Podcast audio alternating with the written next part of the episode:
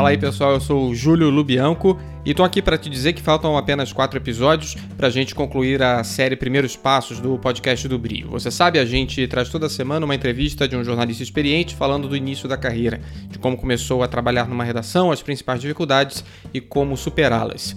E como a gente está fechando essa primeira temporada, eu queria ouvir a tua opinião, você ouvinte fiel que nos acompanha. O que, é que você gosta na série Primeiros Passos?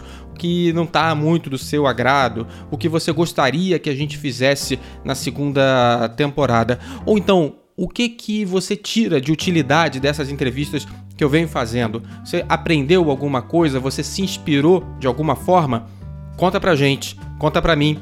Se você ouve pelo iTunes ou pelo Apple Podcasts, deixa a sua resposta na seção de comentários do aplicativo ou então fala direto comigo no Twitter, no jlubianco.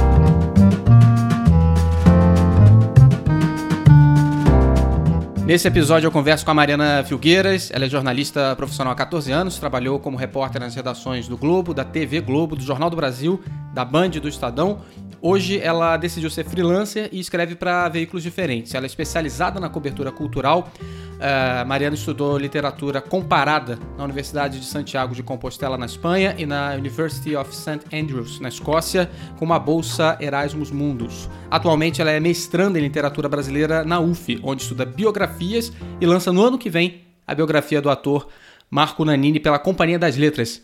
Oi, Mariana, tudo bem? Como é que você tá? É um prazer grande ter essa oportunidade de falar com você, de bater esse papo contigo. Oi, Júlio, tudo bom? Prazer também muito grande estar aqui, podendo conversar um pouco com vocês, né? Dividir um pouco essas, essas nossas experiências. A gente tem poucos espaços que podem é, para isso, né? Então eu acho muito legal estar aqui. Obrigada. Mariana, eu queria começar te perguntando como é que foi o seu processo para conseguir o seu primeiro trabalho, o seu primeiro estágio em, em jornalismo, né? Isso é algo que é, é motivo de ansiedade para quem está começando, para quem está dando os primeiros passos. Então, eu queria saber como que você conseguiu o seu primeiro emprego, digamos assim. Bom, na época eu estudava na, na UF, né? Eu, na verdade, eu comecei estudando na Federal de Juiz de Fora, e aí teve uma greve grande na época, que foi a greve de 2001. Quem passou por esse, quem estava na universidade nessa época deve lembrar, foi a greve dos 100 dias. E eu fiquei esse tempo todo em Niterói. Foi aí quando eu decidi voltar para a UF, pedir uma transferência, fiz uma prova. Voltando para a UF, voltei a morar na casa dos meus pais. Ali eu precisaria trabalhar. Então, quer dizer, não que antes eu não precisasse, mas até então ainda estava nos períodos iniciais do, do da faculdade, né? Então eu estava no quinto período quando me transferi para a UF e eu decidi procurar os jornais de Niterói. Eu bati perna mesmo, bati lá na porta tentando conversar e consegui uma vaga de estágio no Jornal de Caraí, em Niterói, é, onde eu fiquei alguns meses e foi muito bom para mim, porque você vê, na época a gente batia matéria lá em DOS, é, para a gente usar o Google a gente tinha que pedir autorização e na salinha especial do diretor. Esse é tipo Coreia do Norte, né? Coreia é. do Norte, você quer usar o Google, você tem que ir para a sala do diretor. eu achei muito bom trabalhar, assim, hoje, né, olhando em perspectiva, foi muito bom ter começado a trabalhar, pelo menos ali onde eu fiquei seis meses, num jornal sem estrutura, porque eu tive que aprender a pesquisar com os mais velhos. Ali, por exemplo, tinha um jornalista de 91 anos na época, o seu Luiz Pimentel, né, que tinha sido radialista em Tóquio na Segunda Guerra. Então, assim, essa troca de experiência com os mais velhos foi muito boa para mim. Não entrar logo nas minhas primeiras matérias buscando tudo no Google, né? Essas facilidades hoje acabam afastando um pouco o repórter da prática mais de rua, né? De ouvir as pessoas, conversar, ir atrás da pauta na rua. Então, esse foi meu primeiro estágio né? Logo depois eu tive um outro estágio que foi muito importante para mim, que foi na TV Bandeirantes, eu comecei na Rádio Escuta, mas a mesma coisa, eu ouvi dizer que o, o jornalista Ricardo Boechat tinha acabado de assumir a direção de jornalismo e estava montando uma equipe de, de estagiários. Eu ouvi essa informação, correu na faculdade, eu peguei meu currículo e bati lá para conversar com ele. Foi assim meus primeiros estágios.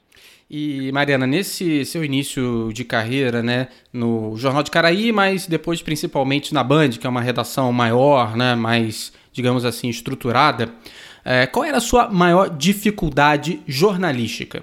Olha, é, primeiro, a minha principal dificuldade era entender o que era notícia para a TV. Né? Então, a primeira redação grande, a gente tinha uma sala só de rádio escuta, com, sei lá, nove televisões ligadas, uma em cada canal. Ali, para mim, iniciante, é, tudo era notícia, né? Você ouvindo. Então, qualquer informação, qualquer assalto, quando você fazia aquela famosa ronda, que é quando você chega na redação, eu chegava às 8 da manhã, você ligava para cada delegacia, para cada corpo de bombeiro, é, para cada batalhão, para saber se tinha alguma ocorrência. E para mim, qualquer assalto, qualquer era uma ocorrência, era uma notícia. Então, acho que a primeira dificuldade é, semântica, né, jornalística, era identificar o que era notícia para a TV ou não. E aí você vai passando pelas primeiras, pelos primeiros confrontos éticos, né? Porque, por exemplo, por que, que uma, um, uma chacina em Duque de Caxias com cinco mortos não era notícia para a TV e um morto na, Urca era? Né? Então, é, é, começar a entender o que funcionava para aquele veículo específico em que eu estava trabalhando e por que, que aquilo para mim era notícia, mas para aquele veículo não era. Então, essas primeiras dificuldades sobre o que é noticioso, para onde eu estou trabalhando, acho que foram as minhas primeiras. Primeira vez que você começa a separar os homens dos meninos, né? Você começa a entender. É, bom, e começa a batalhar também pelo que você acha que é de fato notícia, né? As discussões com seus chefes. Bom, por que, que a gente não vai correr atrás dessa, desse crime que está acontecendo? Ou por que, que a gente né? Então, entender o que, que era notícia ou não, filtrar. Essa filtragem foi a minha primeira dificuldade. E como é que você superou isso? Que tipo de, de atividade você fez, ou de pesquisa, ou mesmo, enfim, na sua própria vivência profissional, você teve para superar essa dificuldade inicial? Eu acho que a troca com, com repórteres e editores mais experientes né? Porque, claro que de fato muitas coisas eram. Eu trabalhava para um, um. Nesse primeiro estágio, que eu estou dizendo que eu comecei na TV, né? Assim, mais. É, para TV é tudo muito mais visual, né? Então, a gente correr atrás de uma história que já aconteceu há horas, a gente ia só recuperar algumas sonoras. A sonora, ela visualmente, ela não constrói uma história, né? Então, assim, é, a, às vezes conseguir filmar uma baleia na praia era mais é, é, rendia um vídeo mais é, interessante, né, do que recuperar depois uma história. Só que tudo, tudo é a gente tem que avaliar o que é notícia ou não para um telejornal diário. Então assim, a gente eu trocava muito com os editores e repórteres mais velhos, né? Eu percebia muito como eles atuavam nas reuniões de pauta. Né, defendendo as suas histórias, eu percebi como que eles, quando eles queriam que a história deles virasse, né, que é um jargão que a gente usa, que a história deles fosse para o ar, eles tinham que estar munidos de muito mais argumentos, muito mais evidências. Então, assim, quando eu achava que uma história era notícia sim, apesar do meu veículo não querer, eu percebia que eles é, se armavam com muito mais é, argumentos, fatos e evidências. Então, assim, quanto mais eu apurasse uma história, mais chance ela tinha de virar. Então, isso eu fui aprendendo com repórteres mais experientes. Eu observava muito as reuniões de pauta, muito, né? Porque eu percebi assim que o editor ele quer fechar o jornal, ele precisa de assunto. Então, um repórter que está na reunião de pauta não tem pauta, ele não está colaborando com, com, com o fechamento daquele produto. E assim, acabava revelando um pouco que ele talvez não tivesse observado né, o entorno, dia. Claro que em vários momentos a gente não tem sugestões, mas eu observava muito as reuniões de pauta. Então, aquele repórter que nunca tinha pauta, né, nunca tinha uma pauta assim muito legal, ou aquele que estava sempre ali com, como a gente diz, com sangue no olho, tentando vender sua história, com suas histórias mais apuradas. Naturalmente, ele tinha mais chance de virar as suas histórias, é, de emplacar mais pautas do que os outros. E isso faz uma diferença, né? Eu imagino que esse aprendizado tenha feito uma diferença para você no espaço seguinte da sua carreira, depois de você foi para JB, Globo, trabalhou também um período no, no Estadão e na TV, né? É, assim, eu lembro que esse meu primeiro, meu primeiro grande chefe, né? Depois do Jornal de Caraí, que foi muito ali inicial, tal, eu tive muito boas lições, mas assim, redação grande, funcionando, deadline, vai ao ar, tal. Essa primeira redação, que foi a TV Bandeirantes aqui no Rio, na época eu tinha um chefe, o Ricardo Boixá, que ele, me, ele falava uma coisa que eu achava curiosa, que era o seguinte, eu não confio em estagiário de chega de cabelo molhado. É, querendo dizer o seguinte, que quem morava longe, quem é, já tinha atravessado uma cidade inteira para chegar no trabalho, já tinha observado a cidade, já tinha é, enfrentado a dificuldade, ou no trânsito, ou observado alguma coisa que aconteceu, uma placa que não estava mais ali, alguma coisa, alguma mudança de comportamento, já tinha escutado alguma conversa no ônibus, ou seja, ele já tinha trazido uma, uma experiência de, de, de cruzar a cidade que enriquece muito uh, o processo jornalístico. Né? Então, é, eu acho que essa, essa foi uma das primeiras coisas que eu fui percebendo, assim, observar a cidade me fazia trazer mais informações para a reunião de pauta. E em TV, reunião de pauta eram pelo menos duas por dia, né? Era uma atividade muito frequente, né? Depois indo para jornais, suplementos, as reuniões de pauta às vezes eram uma por dia ou uma por semana, né? Então, isso acontece com menos frequência. Na época que eu trabalhei no Fantástico, as reuniões de pauta às vezes duravam de 10 horas da manhã até 2, 3, 4 da tarde. Eram reuniões longuíssimas. Então, a reunião de pauta talvez seja a coisa que a gente mais faça, além de escrever e ir para a rua, né? Então, é, como se comportar, como as coisas se dão nesse momento, eu acho que é, é muito interessante você observar e você perceber que, bom, eu tenho que trazer pauta, né? Então, da onde que eu posso tirá-las, né? Da minha observação da cidade, do, do, meu espírito crítico, né? De perceber que algumas coisas estão funcionando, outras não, né? Da, da fiscalização do poder público, né? Você perceber que algumas atividades que deveriam estar ocorrendo não estão, estão ocorrendo de forma. Então, você começar a ativar algumas, algumas é, algumas formas de olhar para o mundo que aquilo te resulta em pautas naturalmente, né? Isso é curioso você falar, né, Mariana? Porque quando a gente está começando, a gente não tem fonte, né? A gente não tem. Ninguém sabe que a gente existe ali naquela redação, que pode ser um contato é, com o mundo exterior e alguém pode te ligar para passar uma informação que seja relevante. Então você tem que usar realmente de outros é, artifícios técnicos para conseguir ter alguma pauta e disputar ali espaço com quem é mais experiente. No The Independent, o curso que o Breno Costa faz, apresenta no, no Brio, né? Ele fala muito sobre isso, como é que você elabora uma pauta sem ter fonte nenhuma. É, eu queria te perguntar agora, Mariana, sobre o pior erro que você cometeu na sua carreira, e não necessariamente nesse início, né? Eu sei que a gente comete um monte de erros ao longo da nossa vivência profissional, mas eu queria saber aquele que te marca, se é que tem algum, aquele que você ainda sonha com ele? Ah, sim, com certeza. Eu acho que eu posso, eu tenho alguns erros é, graves que me tiraram muito sono, mas eu acho que eu posso resumir todos eles, eles todos têm na, na, em comum, eles têm a achar que você está dominando o assunto. Esse eu acho que é, é uma, uma certa presunção de achar que você já apurou tudo.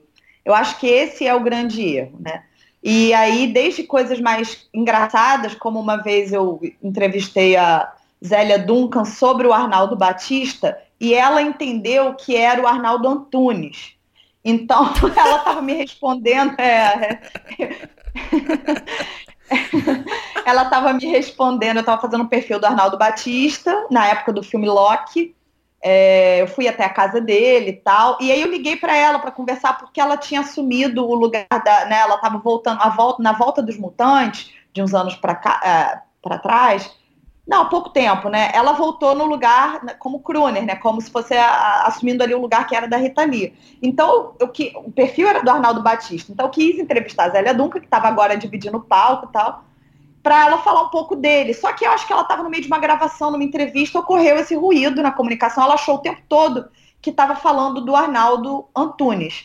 E eu simplesmente ouvi e incluí na matéria. Eu não tive. É, eu não, não, não, despertei a dúvida para perceber que tudo que ela estava falando não era dele, assim. Até porque ela me deu algumas pistas. Ela falou de uma música. Ela, eu não. Eu, você simplesmente eu até erros mais graves, como por exemplo, isso tudo assim, isso partiu de uma presunção, de eu achar que estava tudo certo, ah, não conferi a música que ela me falou. Mas isso saiu, Mariana? Isso saiu, a gente deu errata, é... enfim, isso eu tô dando um exemplo que não foi assim gravíssimo, né?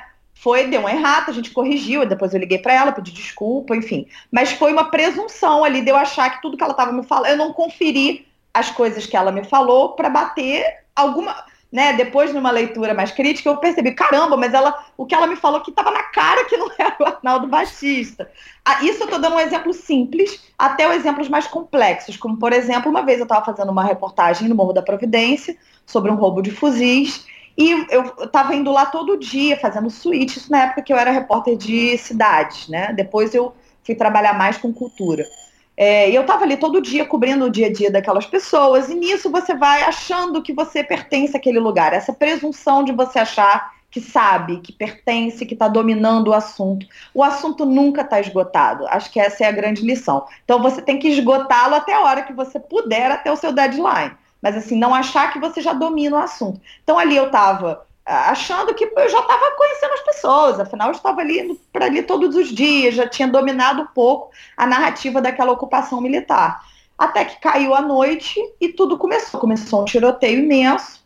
É... E aí eu me vi acuada numa situação de perigo, é... em que eu uma das grandes lições que a gente tem, quem cobre esse tipo de confronto, é a gente não poder ficar nesses lugares à noite, é complicado. Né? Eu não estou aqui diferenciando a, a, favela, é um lugar como é um lugar que pertence à cidade, mas ali eu estou numa função de reportagem, então eu tenho que assegurar. É, ali estava, estávamos numa situação de intervenção militar, é uma situação de confronto, né?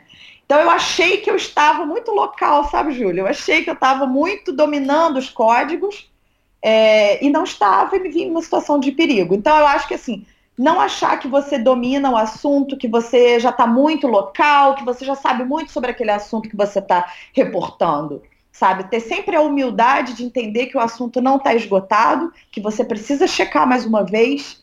Então, acho que esse, essa, essa é a raiz dos grandes erros que eu cometi. É, achar que eu estou dominando, tal, já está safo. Ah, não, já apurei, já falei com fulano, já falei com esse especialista, tal e não manter aquela dúvida acesa, aquela né, humildade desconfiança. Esse relato seu do, do Morro da Providência, eu lembro bem, eu lembro que foi manchete no dia seguinte do Jornal do Brasil, né? A gente suitou, estava na, na CBN na época, todo mundo falou disso, né? Foi um momento realmente. Imagino a angústia para você e também assim, no, eu lembro da minha só de estar tá, tá lendo o seu relato, né? Imagino para você. Bom, falar, a gente falou do erro, né? Vamos falar então de uma coisa um pouquinho melhor, né? Qual é a reportagem ou trabalho do qual você mais se orgulha e por quê? Ah, bom, tem algumas, tem umas três assim que eu levo muito com muito carinho, é, que são uma porque foi por um acaso completo. É, eu fiz uma reportagem, essa tem poucos anos, ela só me dá alegria até hoje, ela só me dá alegria. Realmente, que bom que eu cruzei com essa história. É, foi um, um eu estava fazendo uma matéria sobre sobre um documentário e foi curioso, era já nessa fase da minha carreira em que eu falava, já estava abordando mais cultura. Estava trabalhando como repórter do segundo caderno no Globo eu tinha um vizinho, eu moro num prédio que são três apartamentos só. E o meu vizinho de baixo, ele é produtor musical. E um dia a gente consertando a bomba juntos do prédio, ele falou assim: pô, Mariana, depois eu tenho que te falar um negócio. Eu tô fazendo um documentário sobre Torquato Neto, que vem a ser esse documentário que agora ganhou mil prêmios, né? Todas as horas do fim, estreou ano passado. Ele estava começando a pesquisa. Vamos falar? Eu falei: não, vamos, eu acabei de ir a Terezinha, vasculhei o acervo do Torquato. Vamos conversar? Beleza. A gente conversou, eu fiz a matéria, saiu na capa do segundo caderno é, sobre tudo que ele trouxe do acervo do Torquato, alguns desenhos inéditos, poemas inéditos tal. A gente publicou essa matéria. E no meio dessa matéria ele dizia o seguinte: uma pena a gente não ter encontrado nenhum registro da voz do Torquato Neto. É, a gente encontrou foto, tudo, mas ninguém gravou, ninguém lembrou de gravar. Um poeta que fez todo mundo cantar, a gente não tem como ouvir hoje a voz dele para incluir no documentário. E coloquei isso na matéria, tá? Um leitor do interior do Rio Grande do Sul leu aquilo, me mandou um e-mail é, muito carinhoso, seu Vanderlei Cunha, é, somos amigos até hoje, mandou um e-mail dizendo assim, Mariana, li sua matéria, eu fui radialista nos anos 60 e eu tenho sim um registro da voz do Torquato, eu tenho uma entrevista com ele gravada. Caramba. Eu só tenho que procurar isso. É, em casa, porque eram gravações de rolo, na época eu era repórter, isso em 61, 60. E eu, e eu Falei, caramba, seu Vanderlei, isso é muito raro, muito especial. É, vamos tentar procurar? Mas enfim, a gente recebe carta de leitores sempre, então a chance daquilo resultar era pouca, né? Poderia ser só uma empolgação inicial, a fita poderia estar tá mofada, enfim, eu também não me empolguei tanto. Eu estava ali com o pé atrás. E ele passou alguns meses e eu ligava, e aí, seu Vanderlei encontrou? Ele, poxa, Mariana, não estou encontrando, eu tenho muita fita de rolo no armário, tenho que checar uma a uma. Quatro meses depois, Júlio, quatro meses depois, ele me manda o seguinte e-mail: Mariana, achei. Achei a gravação do Torquato. São 26 minutos de voz do Torquato, Torquato falando sobre a Tropicália. E aí começou uma nova saga, porque estava tudo em gravador de rolo, a gente não tinha como ouvir, porque não existem mais. É muito difícil achar aparelhos que reproduzam aquela fita. Então a gente teve que acionar a Universidade Federal do Rio Grande do Sul, que ainda tinha um gravador de rolo lá, um tocador, né? né? E a gente consertou isso tudo assim, por e-mail, telefone, ligando e tal. Consertamos o gravador, ele ouviu, conseguiu passar por um DVD e me mandou. Quando eu recebi aquele DVD, eu fiquei tão emocionada que eu fiz uma festa na minha casa. Eu chamei alguns amigos, críticos de música, para a gente ouvir junto. Eu não queria ouvir aquele DVD na luz fria da redação, era a voz do Torquato, né? Então, o, o, chamei o meu amigo do documentário, afinal aquilo ia ser um documento que ia enriquecer muito o documentário dele. E ele no dia fez uma surpresa, ele chamou o filho do Torquato. Então, de repente, estava na sala da minha casa o filho do Torquato Neto, né, o precursor da Tropicália, grande poeta brasileiro, ouvindo a voz do pai pela primeira vez. E na, na, na, gravação é, que o seu Vanderlei tinha feito, na entrevista, ele falava do início da Tropicália, algumas dificuldades, e fazia uma grande declaração de amor ao Caetano Veloso, da importância do Caetano na vida dele. Né? E, e, um dos episódios da vida do Torquato era alguma rusga que ele ainda teria com Caetano, tal, tal, tal. Então aquela declaração esclareceria anos depois, quase 50 anos depois, uma história mal resolvida lá de trás, né? Devolvia a voz. Era como um, um professor meu falou, é um Brás Cubas, né? Que volta do futuro para nos contar algo sobre o passado. Então, fiz a matéria da voz, é, encontramos a voz do Torquato, a voz entrou no documentário, o documentário mudou por conta disso, fizemos a matéria, Júlio. E aí, qual não foi a minha surpresa quando o seu Vanderlei falou assim: Ah, vocês se, se, interessaram então pelo meu acervo, né? Eu tenho aqui mais de 400 entrevistas inéditas da MPB, que na época, nos Nossa. anos 60, eu entrevistei todo mundo que veio tocar em Porto Alegre.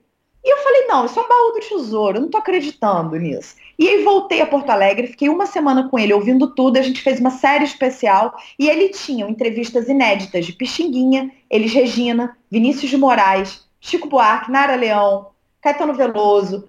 Tinham, assim, todos os ícones da MPB dedicaram pelo menos meia hora a conversar com o seu Vanderlei nos anos 60 e ninguém nunca tinha ouvido isso, porque isso passou na rádio que ele trabalhava na época e ele teve a, a grandeza de gravar isso, guardar isso tudo no armário. Então, isso foi realmente uma, uma, série de reportagens que eu fiz que eu me orgulho muito, né? Assim, é, vários depoimentos, por exemplo, o depoimento da Elis Regina vai entrar na segunda edição, eu acho, da biografia dela. Ele reconta várias histórias através desses depoimentos que ele teve a, a ideia de guardar, né? Ele foi realmente um, um assim, muito importante no registro desses documentos, né?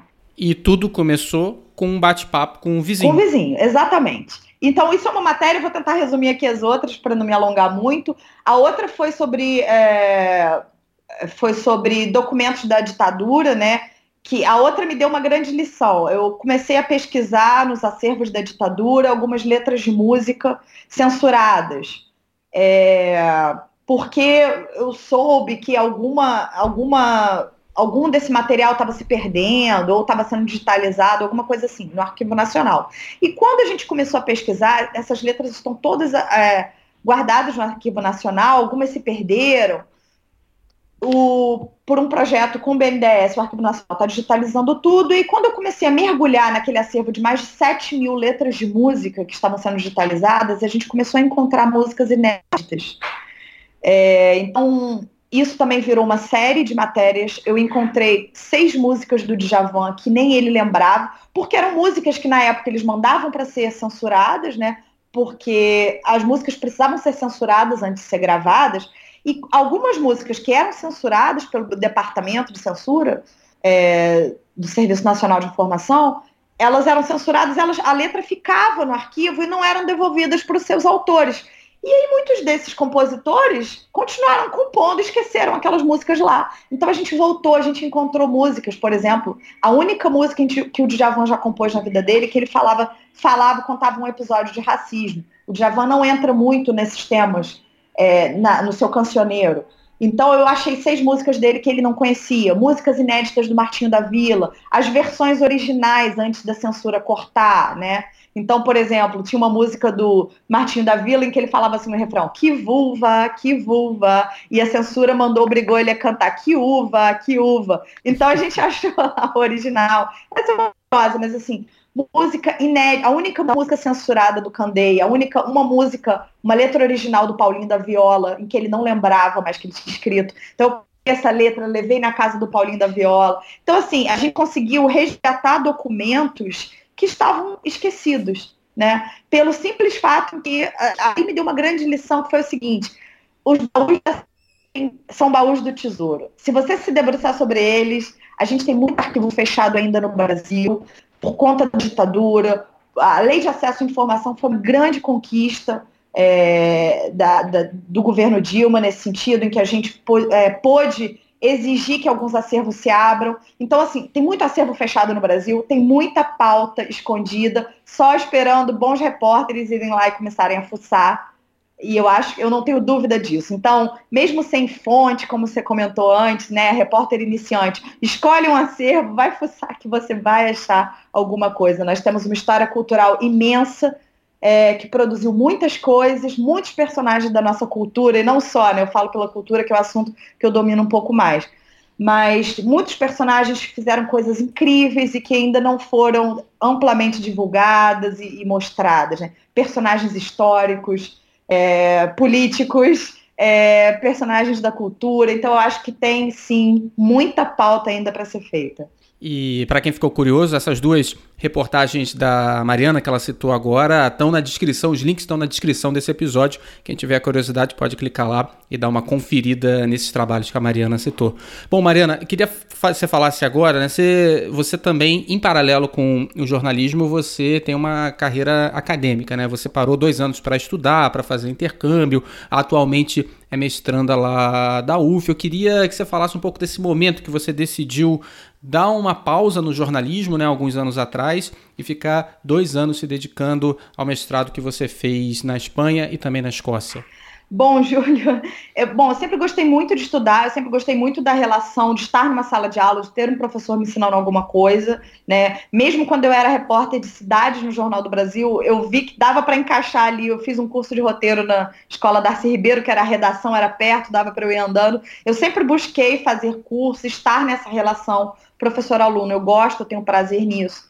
É, então, quando eu percebi, eu estava no Jornal do Brasil na época, eu era subeditora do caderno Ideias e Livros, né, o suplemento literário, é, e o Jornal do Brasil, ali em 2007, começou a atrasar muitos salários, começou a não pagar conta de luz, então a gente tinha que trabalhar em salas sem ar-condicionado, a gente já não tinha mais carro para fazer reportagem. Quando eu percebi que o jornal estava realmente indo para o caminho da falência, o que infelizmente está virando uma regra na nossa profissão, eu identifiquei, bom, eu preciso me salvar, me estruturar e procurar outra, outro emprego, trabalho, outra fonte de renda, outra fonte de subsistência. Um plano B. É. Ali eu aprendi que a gente tem sempre que ter um plano B, né? E eu, ali eu já estava sentindo muito que eu estava com saudade das aulas, de voltar a estudar tal, mas como estudar sem salário, né? Era impossível eu precisava de uma fonte de renda. Então eu comecei a me preparar para conseguir alguma bolsa, né? É, era uma época que tinham muitas, assim, bom, pelo menos quando eu fiz pesquisas, tinham muitas bolsas, tinham bolsas Chevening, tinham bolsas, bolsas no exterior, né? Que eu, eu achava que uma experiência no exterior era boa para minha carreira, eu ia poder aperfeiçoar minhas línguas, ter uma experiência acadêmica diversa, é, conhecer pessoas de outros países, viajar, eu achava que isso ia enriquecer a minha experiência como repórter. Então eu quis unir útil ao agradável, né? Procurar alguma bolsa e morar no exterior. Então eu procurei algumas bolsas, comecei a fazer teste de proficiência em língua, comecei a tentar correr atrás, fiquei um ano me preparando, fazendo testes e é, me inscrevi numa bolsa Erasmus Mundus, que é uma bolsa muito interessante. Ainda existe, ela tem menos é, oferta hoje em dia, porque alguns governos da Europa também cortaram as bolsas, né? Assim como aqui. Então, eu fiz uma bolsa que era, eu tinha que estudar em três universidades, em três países diferentes, cada semestre em um, tendo a Espanha como base. E foi uma decisão que eu tomei quando eu vi que o jornal ia falir. E aí, quando eu passei na bolsa, eu, eu saí e fui estudar fora. é, essa bolsa, eu, eu consegui me manter com essa bolsa. Tive alguns períodos de corte. É, eu, eu lembro quando o Sarkozy, logo depois que o Sarkozy assumiu, ele cortou as bolsas, ficamos quase seis meses sem receber. Foi muito duro. E então eu, foi uma época em que, morando fora, no exterior, eu comecei a vender frilas para o Brasil.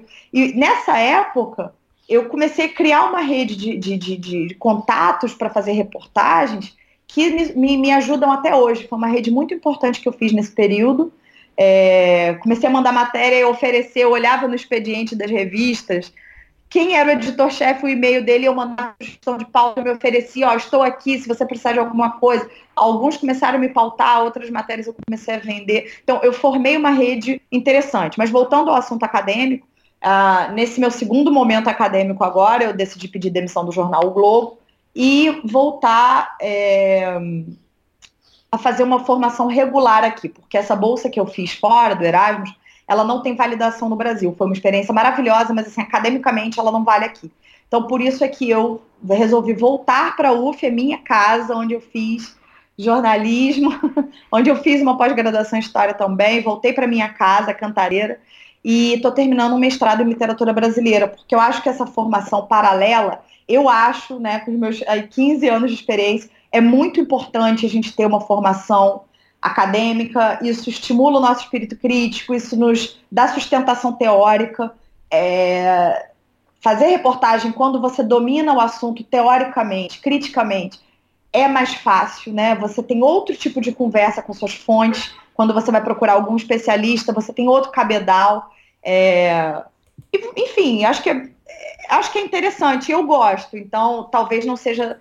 É, não dê para muita gente fazer, não estou dizendo aqui que é uma regra, mas eu gosto, eu tenho prazer nessa relação, eu aprendo muito com os meus professores e eu acho que isso me embasa mais para as matérias que eu quero fazer. Né? E acho que foi uma forma também de eu, de, eu, de, eu, de eu ir criando também um plano B, porque eu quero fazer reportagens mais longas, de pesquisas mais apuradas, como, por exemplo, biografias, né? Pois é, você... Muito interessante isso que você falou, né, de...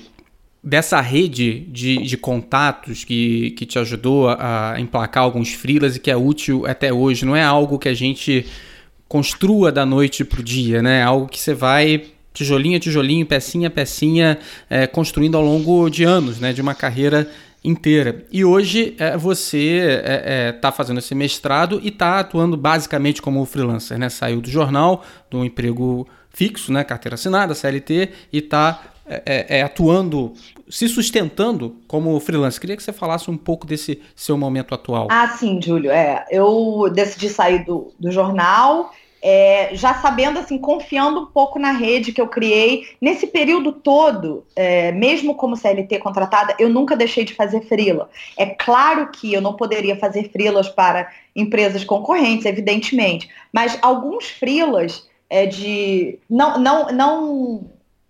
Por exemplo, é, enfim, vocês... É, Deixa eu pensar aqui alguma coisa. Pesquisas de personagens para filmes, né? É uma coisa que não bate ali com o trabalho que eu tinha no dia a dia. Então, é, pesquisa de é, conteúdo para um documentário, né? Então, por exemplo, é, eu lembro que na, teve um, um ano, eu estava no jornal fazendo matérias e tal, e me chamaram para fazer a pesquisa sobre a história da vida do Lan para um documentário sobre o Lan. Aí eu fiz também uma pesquisa. Isso tudo é frila. Não, o frila não é só reportagem, né? Você pode fazer Sim, pesquisa claro. de conteúdo, você pode fazer pesquisa de personagem. Então, nesse período todo em que eu trabalhei, vez ou outra eu fazia algum frila. Porque, não sei, a gente não sabe dia de manhã, eu acho que é importante você manter a sua rede ativa, né?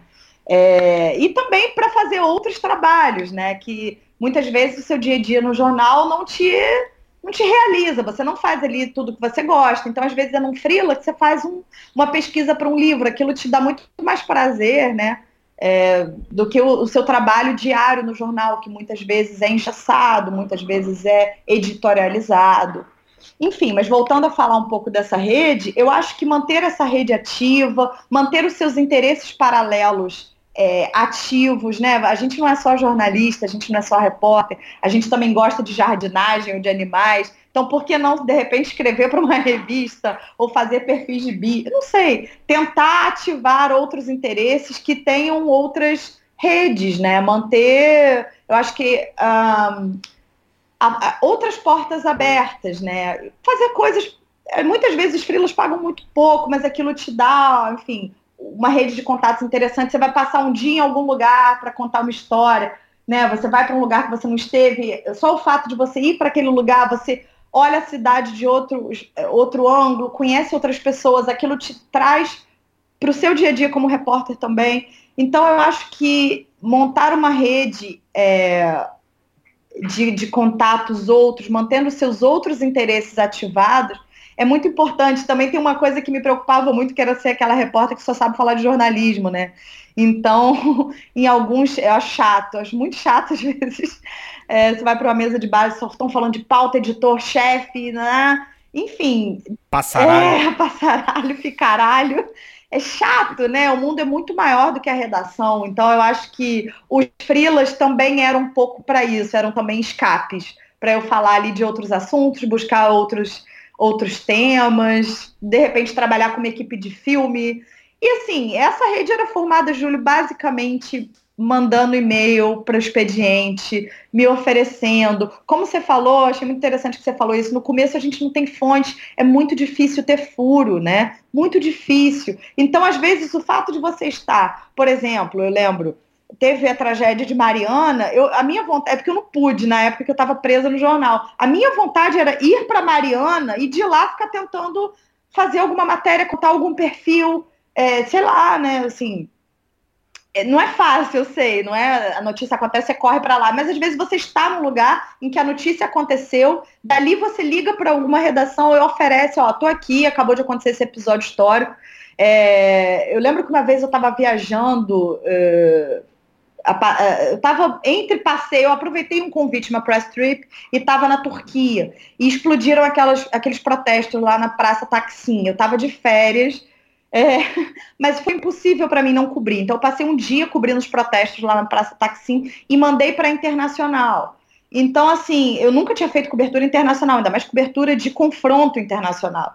Então, a partir dali, eu fiz uma rede de contatos com jornalistas freelancers da, da BBC que estavam cobrindo esse, esse. E eu tenho hoje uma rede muito legal de amigos freelancers fora também. A, a, imprensa estrangeira acabou sendo fazendo uma rede muito interessante. Tanto que quando teve a Copa aqui, quando teve as Olimpíadas aqui, eles me acionaram para eu conseguir fixers para eles, quando eles, né, para conseguir fontes. Então a gente é, agora, por exemplo, na época da morte da Marielle, a nossa rede continua ativa, a gente troca contato de fonte, sugestão de quem falar, personagens. Eu acompanhei uma jornalista portuguesa é, ao encontro da Mônica, Mônica, né, a ex-mulher da Marielle, enfim, acho que a, a gente aproveita essa chance para fortalecer a rede. Eu acho que fortalecer a rede, seja aqui local, repórteres locais, seja com é, possibilidades de freelancers de outros assuntos, outros veículos, outros produtos, ou até com imprensa estrangeira, eu acho que é legal, né? Você tá sempre ali com várias coisas abertas, várias possibilidades esses contatos me, poss me possibilitaram. Uma vez eu escrevi uma matéria sobre juventude para uma revista belga, uma vez eu escrevi uma matéria sobre literatura periférica para uma revista colombiana, Arcádia, é, e outro dia eu dei uma entrevista para uma revista polonesa. É, então, enfim, porque ah, quando, quando é, ainda sobre o episódio Marielle, chamou muito a atenção da imprensa internacional, o, o jornal Página Doce também me me, me, pediu é, se eu podia dar um depoimento sobre o Rio, né? Eu, como moradora do Rio, como é que aquilo estava afetando o dia a dia aqui na cidade. Então, eu acho que, assim, não é só uma rede para conseguir trabalho, acho que é uma rede que é muito importante a gente estar tá trocando nesses bastidores, a gente não ficar dependendo daquela lógica interna das redações. Mariana, hoje você está escrevendo a biografia do Marco Nanini, né, que vai ser lançada na, no ano que vem pela Companhia das Letras. Fala um pouquinho do bastidor de escrever uma biografia ah, claro, com certeza. Eu comecei a estudar biografias é, no mestrado, porque eu achei que era. Bom, primeiro porque eu tinha uma história que eu queria contar, era muito maior do que uma reportagem, que era a história do escritor João Antônio, que é um escritor que eu gosto muito, que eu percebi que ele não tinha uma biografia, não tinha. Eu não encontrava assim, um perfil biográfico sobre ele, eu levei essa questão para o mestrado para ver se talvez eu pudesse fazer um perfil é, crítico né, da trajetória dele, uma análise da trajetória. E nisso eu comecei a estudar a teoria da biografia, né, um pouco sobre como é escrever vidas, né, como isso era no século XIX, como isso, como é a, o gênero biográfico é um gênero moderno, é um gênero não, né? Antes as, as escritas eram sobre grandes é, é, reis e, e, e, papas, né? Isso, a, a história das pessoas comuns é uma coisa recente, né? Que remete mais à modernidade, ao século XX. Então eu comecei a estudar mais essa parte teórica, né? Os desafios do biógrafo, o desafio de escrever uma vida, que é um trabalho muito calcado na prática jornalística, certamente. Comecei a me interessar muito por isso, por esse aprofundamento da, da, da, da escrita de um perfil biográfico mais aprofundado, ouvindo muitas pessoas. É, o tendo como objeto João Antônio. E aí foi muito curioso que no meio desse processo eu recebi uma ligação da Companhia das Letras eu, eu acredito que o, foi uma coisa. Eu nunca tive entrevistado o Marco Nanini, eu nunca tinha tido uma proximidade com ele, mas acho que ele lia as minhas matérias no segundo caderno. E, e aí ele sugeriram a ele alguns nomes para escrever a biografia dele, que ele queria deixar a biografia dele, ele fez 70 anos recentemente. É, e aí ele me escolheu, foi uma surpresa muito grande para mim, muito grata, porque além de estar estudando aquilo teoricamente, eu agora estou fazendo na prática, né? Então, o, os desafios, você me pergunta, é, basicamente, Júlio, lembrando aquelas lições que eu falei no início é, dessa entrevista, não ter a presunção que você sabe tudo, que você domina, que tudo que o, que o, o entrevistado biografado está te contando é a verdade absoluta, afinal a memória ela é, ela é construída a partir de muitas subjetividades, né? Então, eu acho que é entender que você está sempre contando uma história, né? Tem uma biografia recente que foi lançada do Lira Neto, que é exatamente isso, samba. Uma biografia. E ele fala muito isso, né? É uma história do samba, né? Você não tá. A pretensão de escrever uma vida totalizante, ela não existe, assim. Você nunca vai escrever a vida de alguém corretamente, exatamente como foi. Então, ter a humildade de entender que é uma história daquela pessoa. É, mas um, uma coisa que eu vou descobrindo na prática que é muito interessante é que ler biografias ajuda a escrever biografias, né? Então, por exemplo, outro dia a gente estava conversando, eu já fiz mais de 30 entrevistas com o Nanini, ele tem uma trajetória muito rica, ele fez muitas coisas, é, e a história dele é um pouco a história da dramaturgia brasileira. Então, eu estou estudando muitos assuntos paralelos para escrever a história dessa vida, que é a vida dele. Então, a história do teatro moderno brasileiro, a história do, das casas de teatro, né, do, do, do, círculo teatral do Rio de Janeiro dos anos 70 e 80, a história da televisão recente, que ele participa ativamente dela, né? É, ler biografias dos diretores de TV porque são os diretores que dirigem esses atores. Então, assim, você vai. Acaba que você vai acumulando. É, eu estou lendo um pouco sobre a história de Manaus, a história de Recife, que foram cidades muito importantes para a vida dele. Então, acho que a escrita de uma vida, na verdade, ela é escrita de várias outras coisas, né?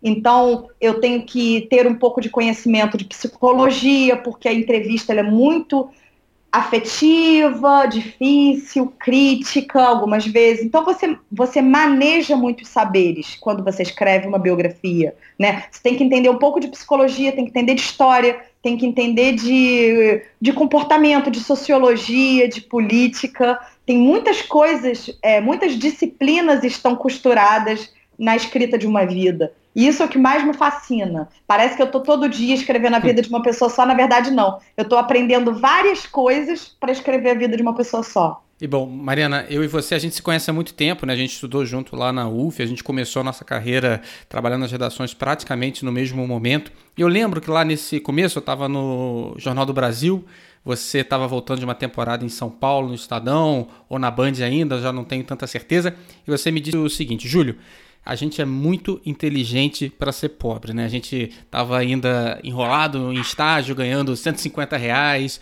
vale, vale refeição de 7,50, não esqueço isso, consegui almoçar com 7,50. E naquela, naquela época lá eu acreditei em você quando você disse isso. É, e aí eu te pergunto, né? O que, que deu errado e o que, que deu certo depois disso tudo, né? Eu, eu acho que, que deu certo, né? Eu acho que deu certo. Apesar da dificuldade, a gente tem uma carreira que ela é fluida, né? Ela não é sólida, ela não, a nossa carreira de jornalista não é, não existe isso mais de você estar tá num, num, lugar e passar uma vida inteira nesse lugar. E isso dá uma certa insegurança. E parece hoje a gente vivendo, fazendo um trabalho aqui e outro ali, parece que deu errado, mas não, não necessariamente, né? é muito engraçado você me lembrar disso, porque parece outra Mariana, assim. Eu lembro que na época era muito difícil mesmo, Júlio. A gente ganhava 150 reais. Eu lembro de um episódio, uma vez eu fui pegar meu cheque, isso era em 2004. 150 reais era muito aviltante, mesmo em 2004. Eu lembro que, eu lembro que não pagava o que eu gastava pra, de passagem, porque não davam nem a passagem à parte. Era exatamente o gasto da minha passagem de Niterói aqui para Botafogo, para a redação da Bandeirantes. Eu morava em Niterói. Era exatamente o gasto da passagem. Né? E eu lembro muito, muito assim de alguns episódios. Uma vez eu fui pegar o cheque e erraram, em vez de 150 reais, escreveram 150 centavos. e a gente tirou foto na redação que eu falei, nossa, eles conseguiram humilhar a gente ainda mais, né?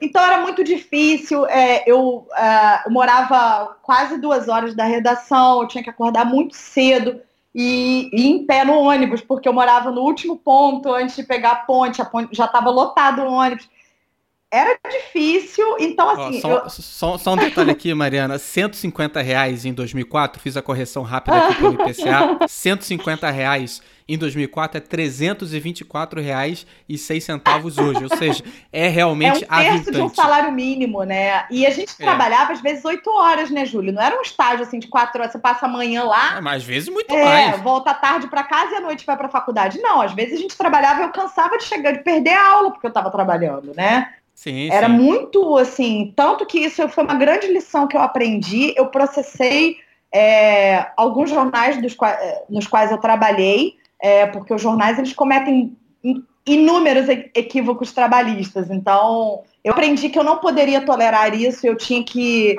me posicionar, e me posicionar era processar, ainda que isso custasse é, fechar algumas portas, mas não era possível a gente tolerar esse nível de exploração. A gente tolerava muitas explorações, né? A gente tolerava não, a gente era induzido a muitas explorações, a gente era muito explorado. A gente ia é, para situações de confronto sem proteção, a gente ganhava muito pouco sendo estagiário, né? Sem uma proteção jurídica efetiva. Sem uma proteção física, física também, em muitos momentos. É, né? exatamente. Então, é, essa frase que você me falou, eu, hoje eu sinto até um pouco de vergonha, porque os valores não são os valores que me, que me, né, que me fundam, que me regem, não são esses valores, né, de ser pobre, ser rica. Mas ali, acho que o que eu queria dizer assim, caramba, eu tenho tanto interesse, eu quero fazer tanto, eu quero aprender, eu estou observando para ganhar 150 reais, para trabalhar 12 horas, né? É, um dos processos trabalhistas que eu movia eram justamente por horas extras muitas horas extras. Eu trabalhei muitos dias, 16 horas por dia. Eu lembro que teve um dia que eu tinha, eu completei 24 horas trabalhando, porque eu tinha saído para fazer uma matéria de barco 5 horas da manhã e o fechamento, juntando com pescoção, foi às 5 do outro dia. Eu fiquei 24 horas trabalhando. Isso não existe, isso não existe. Então, assim, eu acho que quando eu falei isso, né, a gente é muito esperto, pra, a gente é muito inteligente para ser pobre, eu estava querendo dizer que assim, eu não ia, eu, eu era boa demais, assim, eu queria muito aprender, eu tinha muito interesse para me subjugar aquela situação de exploração. Né? Então, sim, você avaliou, isso mudou? Acho que sim. Eu acho que eu aprendi a ser mais. a, a entender meus limites, né? Algumas coisas eu não me submeto mais. É, eu não me submeto mais a essa rotina excruciante. Né? A última vez que eu me submeti foi nas Olimpíadas, em que eu trabalhei é, quase um mês inteiro sem folga. É, e foi muito ruim, é, não foi bom. É, isso é ruim, isso altera nosso funcionamento fisiológico, isso me deu uma, uma, insônia patológica. Então, assim, hoje, hoje, né, 15 anos depois, eu diria para as pessoas mais jovens, não, é, assim, cuidem dos seus limites, cuidem, cuidem da sua saúde mental, não façam coisas que vocês. É difícil, eu sei, muitas vezes a gente é induzido a fazer é, algumas reportagens que você não faria, mas assim, é muito importante a gente manter os nossos limites, porque isso é nossa saúde mental e a gente não é o repórter, né? A gente é, eu sou a Mariana, você é o Júlio. A gente é muito mais do que aquela função que a gente está exercendo para uma empresa. Né? Então eu diria assim que hoje o que deu errado, o que deu certo. Eu acho que o que, uhum. deu, errado, o que deu certo foi isso. Eu aprendi a entender meus limites. Né? Eu não me subjugo mais àquela, àquela realidade. É muito difícil, alguns trabalhos eu tenho que negar. Outro dia eu neguei um trabalho que era fazer a revisão de, uma, de um livro que o valor que estava me propondo era muito baixo. Quando eu fiz a conta por dia, eu, eu ia pagar para trabalhar, então é muito difícil às vezes dizer não, mas assim, o mercado também precisa ser educado. Não é porque a gente está todo mundo sendo demitido que a gente vai ter que ganhar 100 reais para escrever um release, como algumas empresas propõem.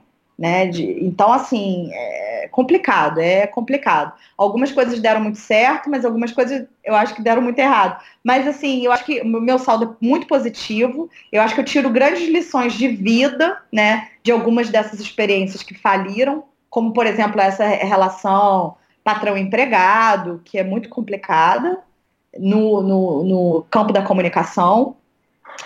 É, mas o meu saldo é muito positivo. Eu acho que ainda é uma, uma profissão que ela injeta empatia em você o dia inteiro, você conta outras histórias, você está em outros lugares que você não estaria, você conhece pessoas, você forma redes, você aprende ouvindo especialistas. É, eu ouvi alguns cientistas políticos, psicólogos, teóricos, que me deram verdadeiras aulas em entrevistas, é, e livros que eu li para fazer matérias, pesquisas, lugares que eu fui, instituições que eu conheci, né? Eu conheci alguns trabalhos de pessoas que fazem muito com muito pouco, isso é muito encorajador.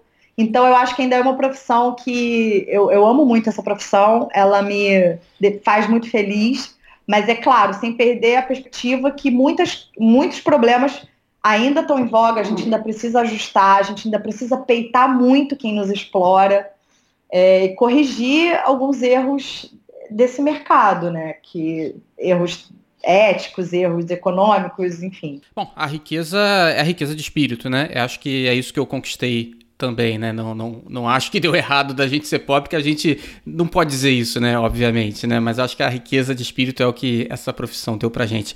Mariana, para terminar, queria que você falasse como é que é a sua mentoria no Brio. Bom, na verdade, eu me ofereci, é, estou à espera de alguém de, de, que esteja interessado. Eu acho que eu posso, o que eu posso oferecer é uma experiência em jornalismo cultural que hum, que é, eu passei por TV, eu passei por, por eh, jornal impresso, eu hoje faço muitas matérias para a internet, é, desde matérias de grandes figuras da cultura nacional, de grandes medalhões, até descobrir pautas é, de cultura no bairro, enfim. Eu acho que eu tenho uma experiência é, diversa em jornalismo cultural, é, desde a, também como eu participei de alguns júris, então eu conheço alguns processos desde o início, né, quando os grupos de teatro, por exemplo, elaboram uma peça de teatro, até o fim, quando eles estreiam, divulgam aquela peça, é, o exercício da crítica da arte,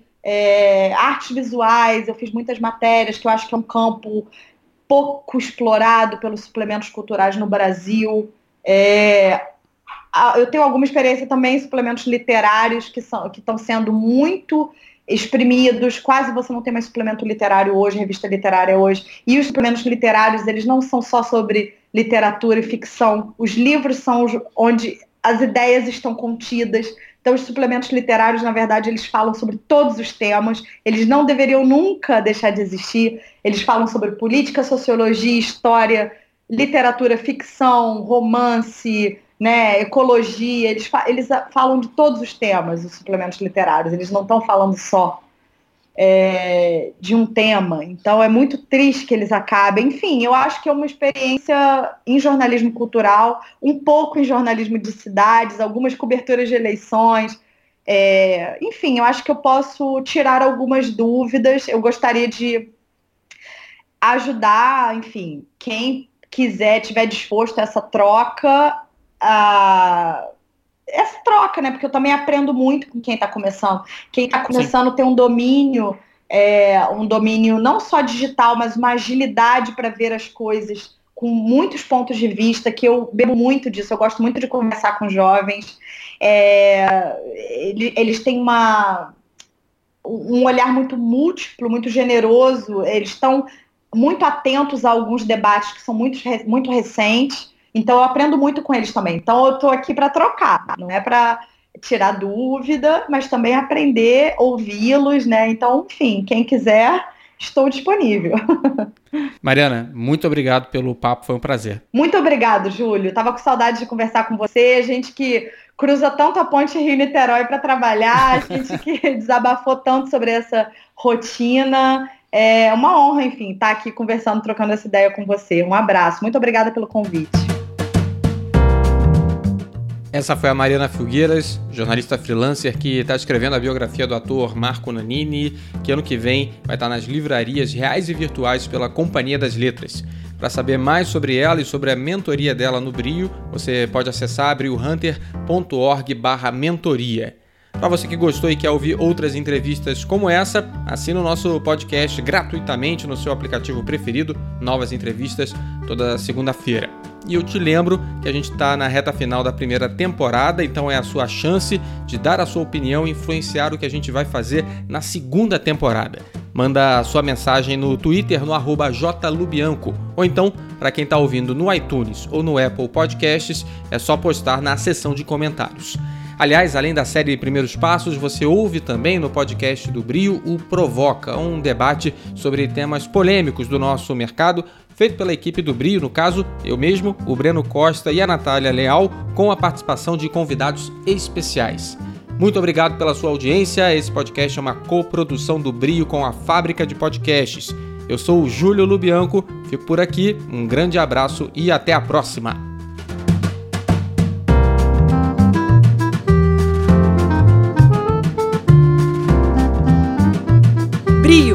Jornalismo para seus novos tempos.